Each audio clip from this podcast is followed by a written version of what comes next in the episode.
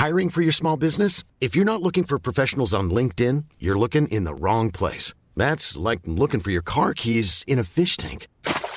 LinkedIn helps you hire professionals you can't find anywhere else, even those who aren't actively searching for a new job but might be open to the perfect role. In a given month, over 70% of LinkedIn users don't even visit other leading job sites. So start looking in the right place. With LinkedIn, you can hire professionals like a professional. Post your free job on linkedin.com slash people today.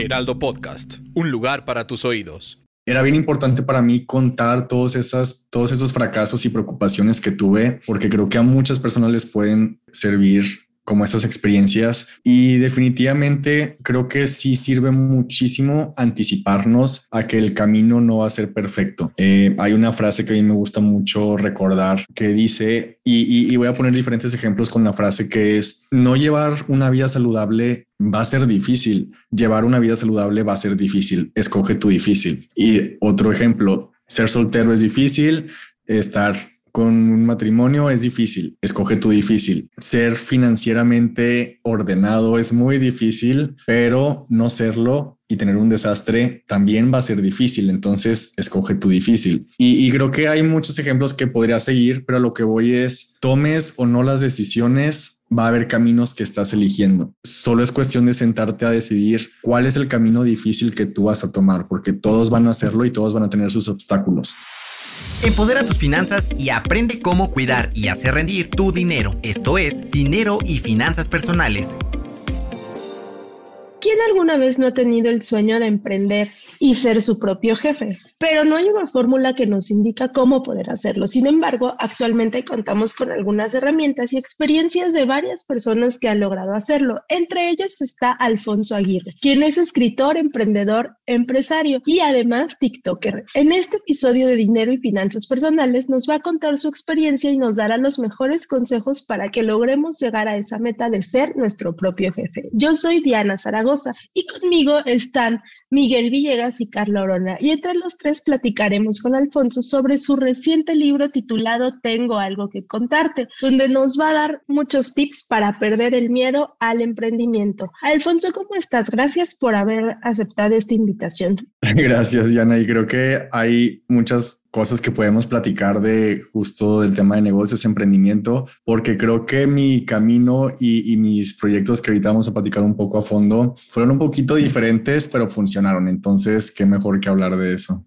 Claro, porque además, como decíamos hace un rato, emprender a muchas personas nos genera miedo e incertidumbre y tú pudiste hacerlo poco a poco. Entonces, ¿cómo llegaste a, a, esta idea? Digo, leyendo tu libro nos damos cuenta que fue un trabajo de bastante tiempo, ¿no? Y que también tú en algún momento tuviste esta incertidumbre. ¿Qué nos cuentas al respecto? Sí, pues mi, mi, proyecto más grande ahorita definitivamente es Land, que es una empresa de suplementos, que yo llegué a ese mundo porque cuando era estudiante estaba involucrado en todos los proyectos eh, que podía tanto actividades extracurriculares, grupos estudiantiles. Aparte tenía un trabajo de tiempo completo porque eh, me cambié de carrera y yo pagaba a partir de ahí pues toda la universidad y aparte tenía ya mis emprendimientos un poco más pequeños. Y como siempre estaba vuelto loco con miles de pendientes, me la pasaba tomando todo tipo de refrescos, chatarra, porque pues de los refrescos, según yo sacaba cafeína, aparte tomaba como 20 tazas de café al día y al final mi cuerpo estaba cobrándome todas las facturas de todo eso. Cada dos semanas me enfermaba el estómago, había muchísimo estrés y bueno, aparte de que tampoco estaba enfocado en una productividad consciente, como le dicen ahora, de, más enfoque. Y descubrí ahí los superfoods y los superalimentos y me apasionó mucho cómo podemos cuidar la alimentación y aprovechar los elementos que ya tiene la tierra desde hace miles de años a nuestro favor y para ser más productivos. Entonces fue justo así como llegó la idea de By the Land. Y esto que nos cuentas es muy interesante porque justamente la alimentación debe ser clave para todos nosotros y cuidar nuestra alimentación pues es un reto muy importante. Y como lo dices ahorita, estamos en una época en que la practicidad es lo que nos va a ayudar a hacer las cosas más fáciles. Entonces nos das una alternativa que es muy útil para esto. Miguel, ¿a ti te gustaría preguntarle algo Alfonso? Hola Alfonso, muy buenos días. Muchas gracias por estar con nosotros. Eh, a mí me ha llamado mucho la atención no solamente poder leer tu libro, sino el trabajo que está detrás de él. Y me llamó, me saltó mucho y aparte me, me emocionó tanto ver el trabajo, cómo tu trabajo lo has ido transformando hacia las redes sociales, sobre todo en la plataforma de TikTok, donde veo que desarrollas muy bien todo lo que has aprendido y tratas de que la gente no nada más sea estar dando el, el arriba abajo de, dentro de la plataforma, sino que se quede y permanezca viendo tu contenido. Entonces lo que me llama la atención y es esa transformación que hiciste de, de, de tu experiencia hacia la red social. Y mi pregunta va hacia este lado. ¿Cómo, ¿Cómo es que tú piensas que las redes sociales están cambiando el mundo de los negocios y, y la importancia de estas mismas redes sociales, no solamente de TikTok o, o Instagram, en, a la hora de, de tener un emprendimiento? Creo que es una súper buena pregunta, Miguel, y en pocas palabras, creo que plataformas como TikTok lo que está cambiando a los negocios es que nos está haciendo virales. Y yo lo viví el año pasado, en 2021, eh, justo la empresa que les platicaba, Bydeland, se hizo viral de la noche a la mañana. Obviamente hay mucho trabajo detrás de, de estrategias, de tener listo eh, pues toda la estructura de un e-commerce, todo el proceso de correos electrónicos, todo el proceso también de remarketing, de de anuncios pagados, etcétera. Y yo lo que pienso es que la suerte nos encontró, pero la suerte nos encontró trabajando. Y cuando nos hicimos virales, ya teníamos mucho trabajo eh, estructurado y eso ayudó a que eh, las personas que visitaban nuestro sitio al final convirtieran a una compra y después convirtieran a una suscripción. Y eso es lo que al final nos ha hecho crecer. Y, y no nada más me ha pasado a mí. Yo me acuerdo que antes de que yo me hiciera viral eh, con mi empresa, eh, veía miles de videos de personas de otros países, sobre todo, no lo veía tanto todavía en México, que estaban enviando miles y, miles de paquetes al día porque justo se habían hecho virales en TikTok. Y algo que me encanta es que nos hemos hecho virales mostrando los procesos o mostrándolos detrás de cámaras. Y eso me gusta muchísimo porque está esta nueva tendencia que se llama Build in Public, construye en público, que justo es mostrar cómo empacas, cómo, cómo fabricas tu producto, cómo es tu equipo, cómo es la cultura en tu empresa. Y, eso se, pues eso siempre tiene muy buena respuesta. Y aunque el año pasado, honestamente, era mucho más fácil, eh, Hoy todavía les sigo diciendo a todos los emprendedores, tu estrategia tiene que ser ahorita TikTok, porque es lo que está muy fuerte. A lo mejor como Instagram era importante hace como unos cinco años, eh, ahorita es TikTok y probablemente le quede poco tiempo, entonces hay que aprovechar el poco tiempo que también le quede. Muchas gracias, Alfonso. Soy Carla. Me llama mucho la atención que manejas, digamos, conceptos nuevos o conceptos que para los que no estamos acostumbrados nos parecen innovadores. Y uno de los que la verdad es que desconozco a qué se refiere, lo leí en tu libro, pero para que también lo conozcan todos nuestros radioescuchas, ¿qué es el journaling y cómo este concepto nos puede ayudar a cumplir las metas?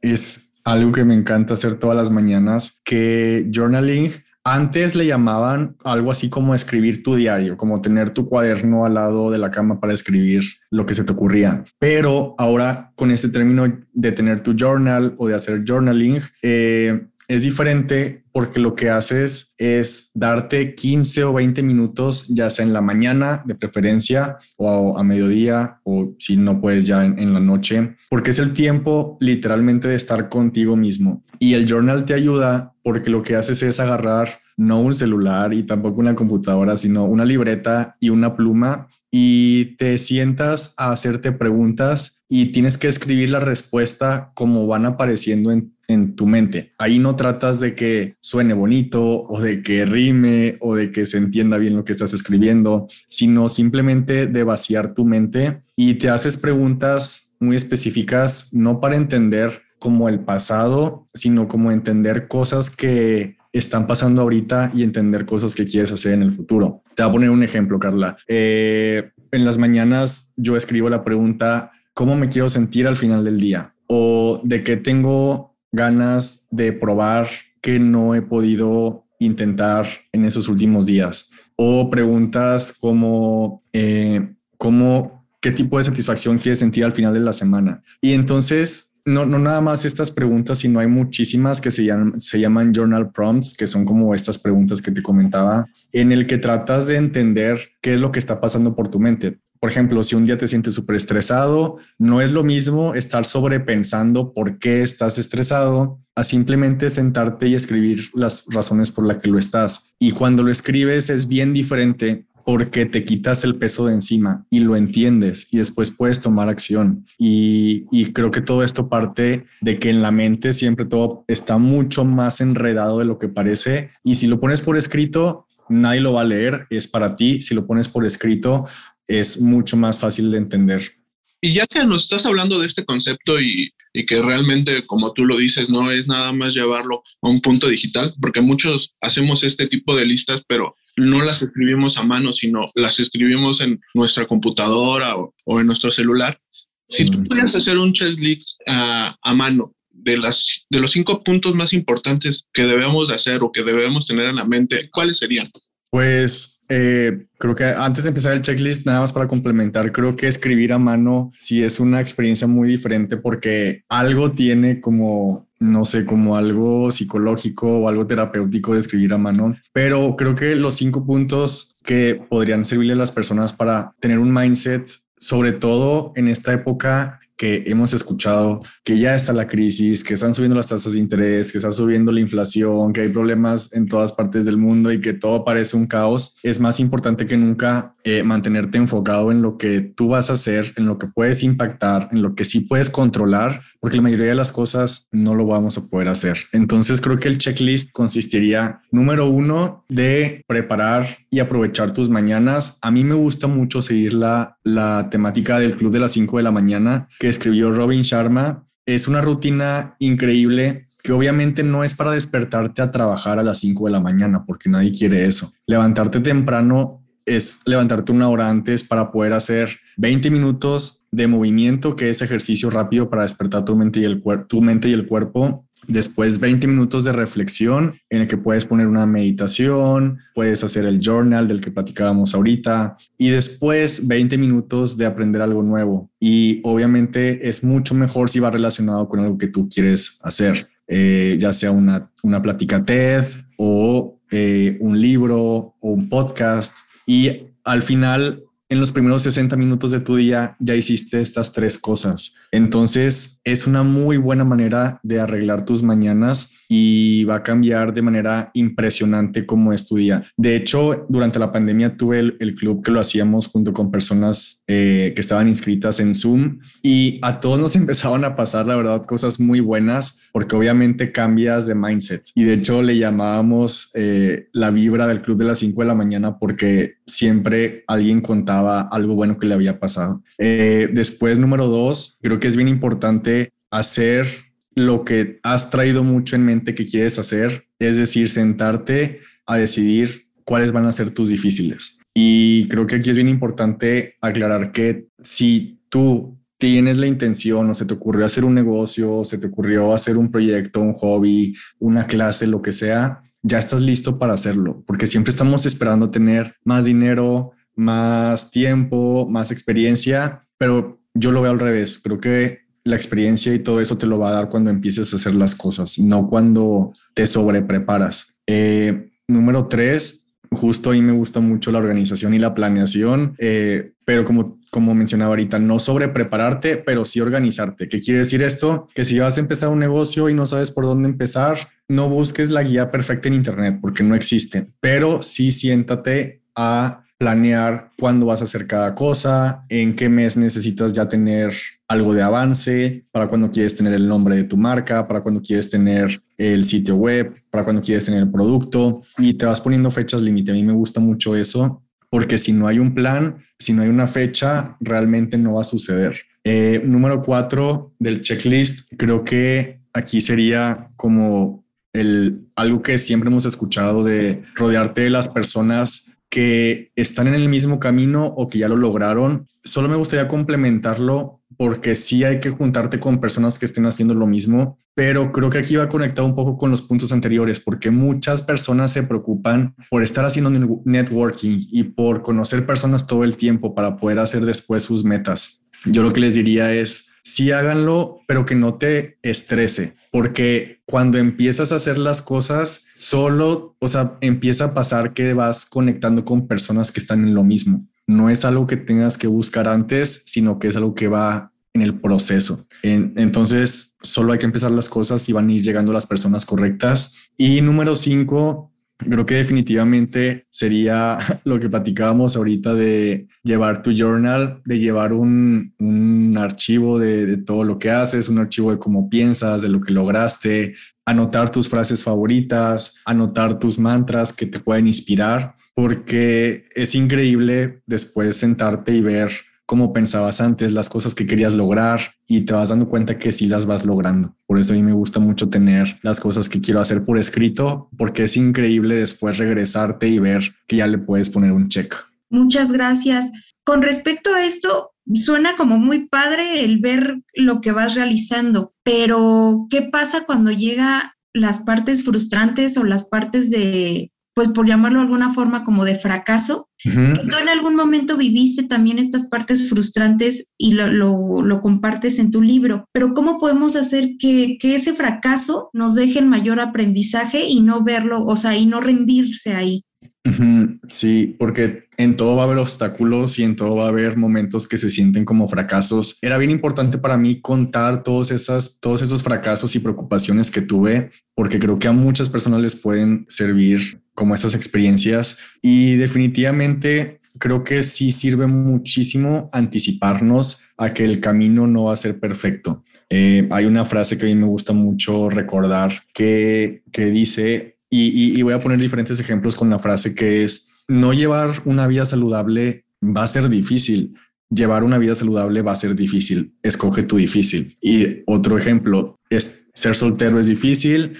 Estar con un matrimonio es difícil. Escoge tu difícil. Eh, otra es ser financieramente ordenado es muy difícil, pero no serlo y tener un desastre también va a ser difícil, entonces escoge tu difícil. Y, creo que hay muchos ejemplos que podría seguir, pero lo que voy es, tomes o no las decisiones, va a haber caminos que estás eligiendo. Solo es cuestión de sentarte a decidir cuál es el camino difícil que tú vas a tomar, porque todos van a hacerlo y todos van a tener sus obstáculos. Entonces, mentalizarte a eso creo que hasta te puede ayudar mucho más a elegir cosas que sí quieres hacer. Y por eso es bien importante que lo que elijas, ya sean tus hobbies, emprender un proyecto nuevo, una empresa, tiene que apasionarte en serio, porque va a haber muchos obstáculos y justo la pasión por tratar de llegar al resultado final es lo que te va a impulsar a seguir en los momentos difíciles. Yo creo que esto que nos comentas, Alfonso, es súper importante porque justo tener pasión por desarrollar algo, cualquier cosa que hagamos, hasta para iniciar el día,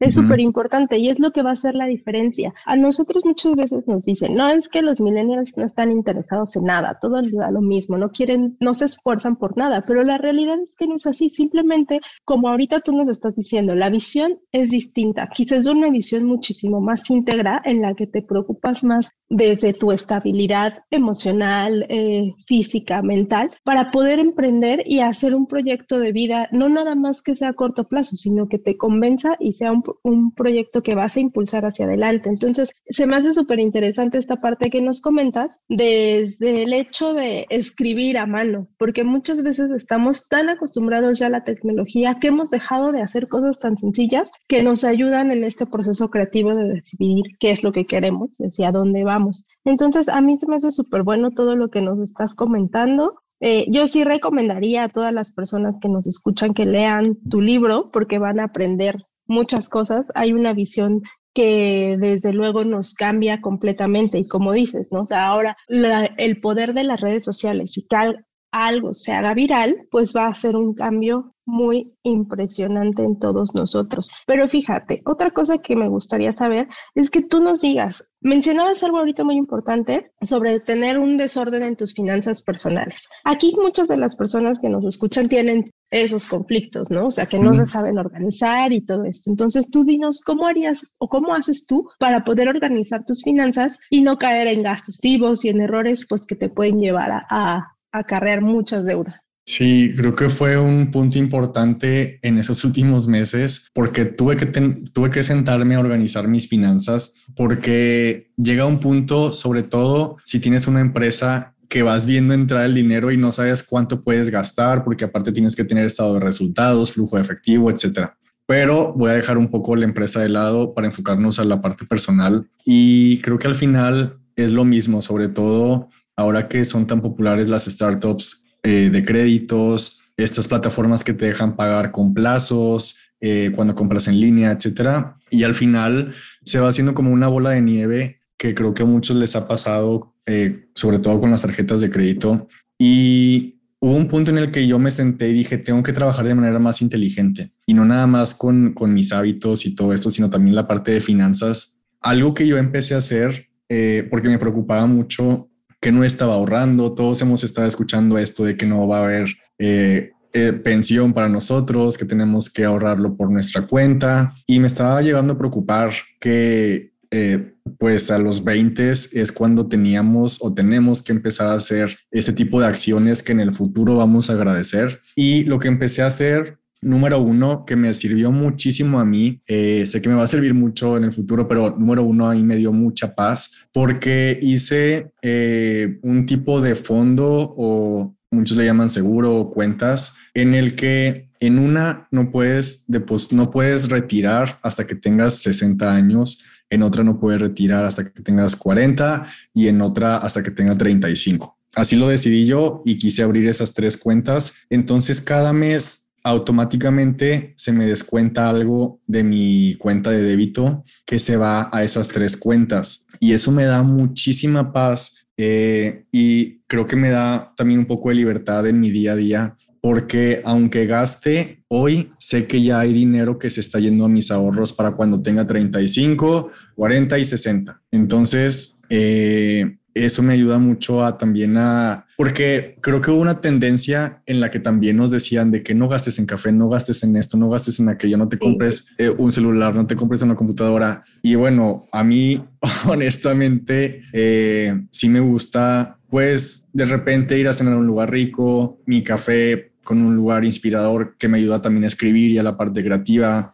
Y, y tampoco se trata como de no gastar absolutamente nada porque... Claro, es que justo es eso, perdón que te interrumpa, pero sí, tienes la razón, tampoco se trata de estar privados de las cosas que nos gustan y que nos pueden ayudar a tener mejores ideas, a ser más creativos, sino de saber compensarlo. Y te quería preguntar si tú tienes establecido algún porcentaje de ahorro para esta dinámica que tienes o cómo decidiste cuánto de tu ingreso mensual destinas a este ahorro. Sí, son diferentes cantidades las que se van a, a estos ahorros eh, creo a la que se va más dinero es a la que para cuando tenga 60, eh, porque creo que yo sé que me falta mucho para llegar ahí, pero sé que ahí quiero tener muchas más libertades. Entonces creo que puedo ajustarme durante estos años que mientras tenga 20, mientras tenga 30, 40 y ya estar como un poco más libre cuando sea más grande. Y yo sé que me estoy anticipando muchísimo, pero lo voy a agradecer mi futuro yo. De eso estoy seguro. Y en porcentajes no estoy seguro de cuánto es eh, sí tendría que calcularlo ahorita porque como te digo, ya son como cantidades fijas mensuales. Eh, creo que son alrededor de, no sé, 30 a 35% de mis ingresos mensuales. Ok, pero con esto sí nos das una idea bastante clara y un método yo creo que es muy efectivo para eso, porque como dice... Hiring for your small business? If you're not looking for professionals on LinkedIn, you're looking in the wrong place. That's like looking for your car keys in a fish tank. LinkedIn helps you hire professionals you can't find anywhere else, even those who aren't actively searching for a new job but might be open to the perfect role. In a given month, over 70% of LinkedIn users don't even visit other leading job sites. So start looking in the right place. With LinkedIn, you can hire professionals like a professional. Post your free job on linkedin.com slash people today. Ryan Reynolds here from Mint Mobile. With the price of just about everything going up during inflation, we thought we'd bring our prices down. So to help us, we brought in a reverse auctioneer, which is apparently a thing. Mint Mobile unlimited premium wireless. Ready to get 30, 30, bit to get 30, bit to get 20, 20, 20, bit to get 20, 20, bit to get 15, 15, 15, 15 just 15 bucks a month. So, Give it a try at mintmobile.com/switch. slash $45 up front for 3 months plus taxes and fees. Promo rate for new customers for limited time. Unlimited more than 40 gigabytes per month slows. Full terms at mintmobile.com. Pues a lo mejor se ve muy lejos la meta de llegar a 60 años, pero si no lo empiezas a hacer ahorita, sí puedes tener un problema mucho mayor en el futuro. Es un Sí, súper y sabes que Diana, que he visto personas que ya tienen esa edad y se siente feo ver que no pensaron en esto cuando estaban en sus 20 o en sus 30, porque pues, los ves batallando mucho y a esa edad, eh, pues creo que tienes que tener otro tipo de libertades. Entonces, qué mejor que irlo Sí. Planeando desde ahorita. Y otra cosa, Diana, na- solo para complementar, eh, Claro. de vez en cuando también compro acciones de la bolsa eh, y creo que ahorita es un muy buen momento estos meses y creo que va a ser todo el año, Diana, porque pues todas las, todas las acciones están en negativos, eh, todas van para abajo, entonces estos momentos de crisis económicas siempre son muy buenos para comprar acciones de la bolsa y ver los rendimientos en el futuro. Oye, aquí me gustaría que nos contaras un poco de tu experiencia en la bolsa. ¿Cómo decides a qué le vas a apostar si, como nos acabas de decir, hay una crisis económica y a todos nos, o sea, pensaríamos en general que es malo invertir ahora y más cuando una empresa tiene, pues su balance va negativo. ¿Cómo decides tú en qué vas a invertir?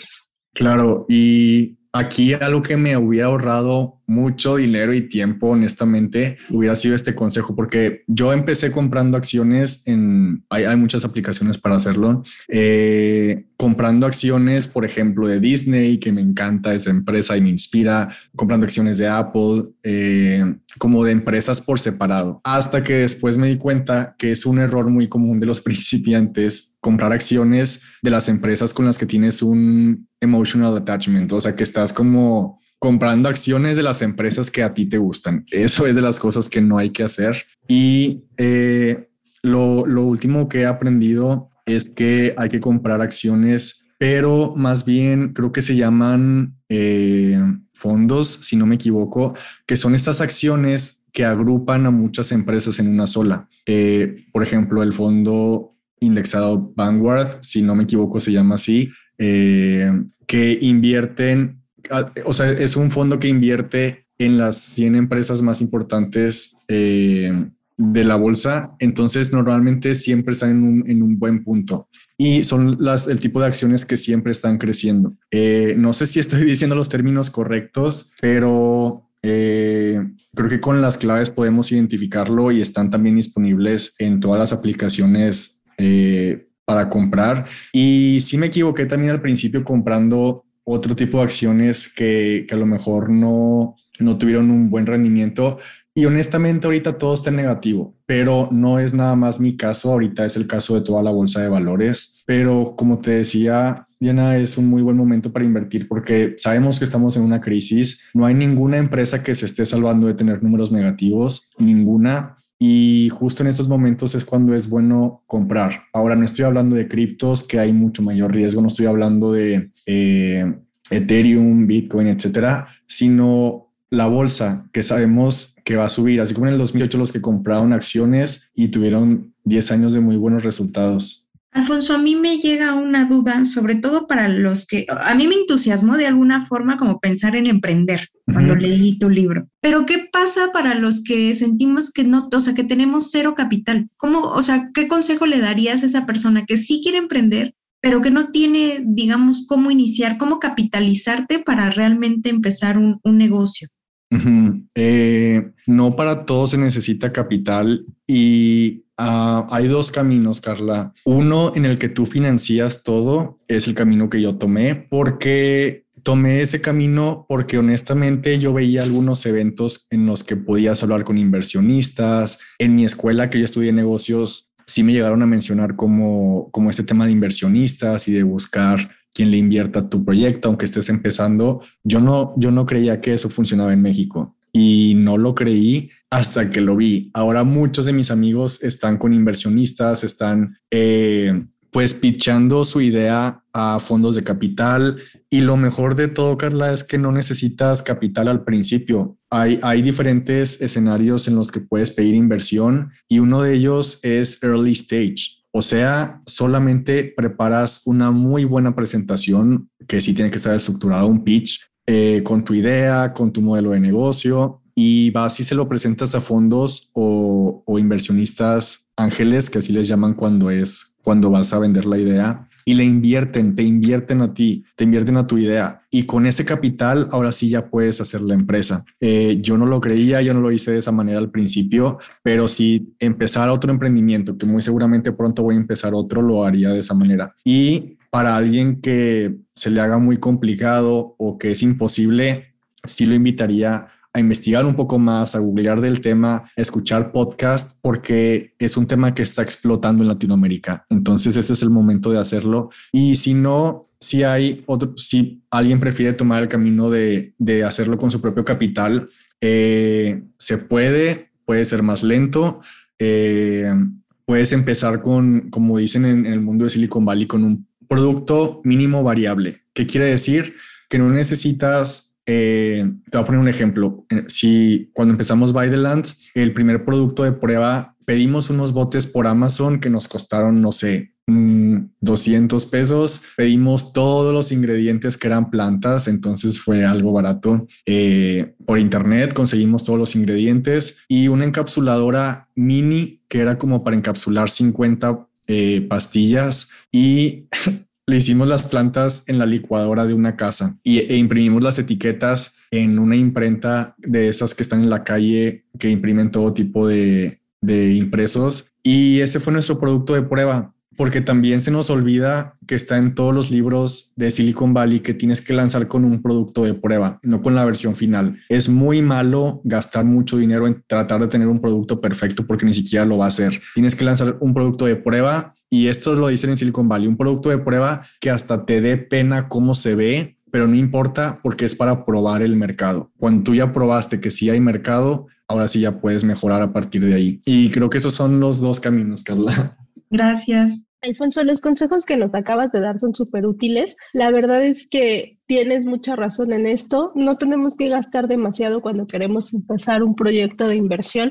Y otra cosa, ¿no? Recurrir a otras fuentes que no sean necesariamente nosotros tener un capital muy amplio, porque eso podría frenarnos de entrada la idea o la intención de querer eh, iniciar algún proyecto. Agradecemos mucho que hayas estado con nosotros en este podcast de dinero y finanzas personales. Nos gustaría después tenerte como invitado otra vez para que nos cuentes más a fondo tu experiencia en la bolsa y cómo te ha ido en esta parte de, de la inversión. Eh, agradecemos también que estés aquí con nosotros. Gracias, Carla, Miguel. Y pues bueno, la, la, recomendación final es que se acerquen a leer su libro Tengo algo que contarte de Alfonso Aguirre. Y pues muchas gracias. Esto fue Dinero y Finanzas Personales. Yo soy Diana Zaragoza. Recuerden escribirnos a través de las redes sociales del Heraldo de México y hacernos llegar sus temas de interés. Hasta la próxima.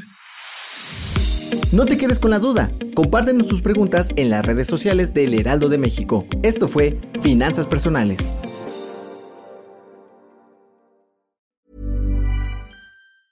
Hi, I'm Daniel, founder of Pretty Litter. Did you know cats tend to hide symptoms of sickness and pain? I learned this the hard way after losing my cat, Gingy. So I created Pretty Litter, a health monitoring litter that helps detect early signs of illness by changing colors, saving you money and potentially your cat's life. Pretty Litter is veterinarian developed, and it's the easiest way to keep tabs on your fur baby's health right at home. Go to prettylitter.com and use code ACAST for 20% off your first order and a free cat toy. Terms and conditions apply. See site for details.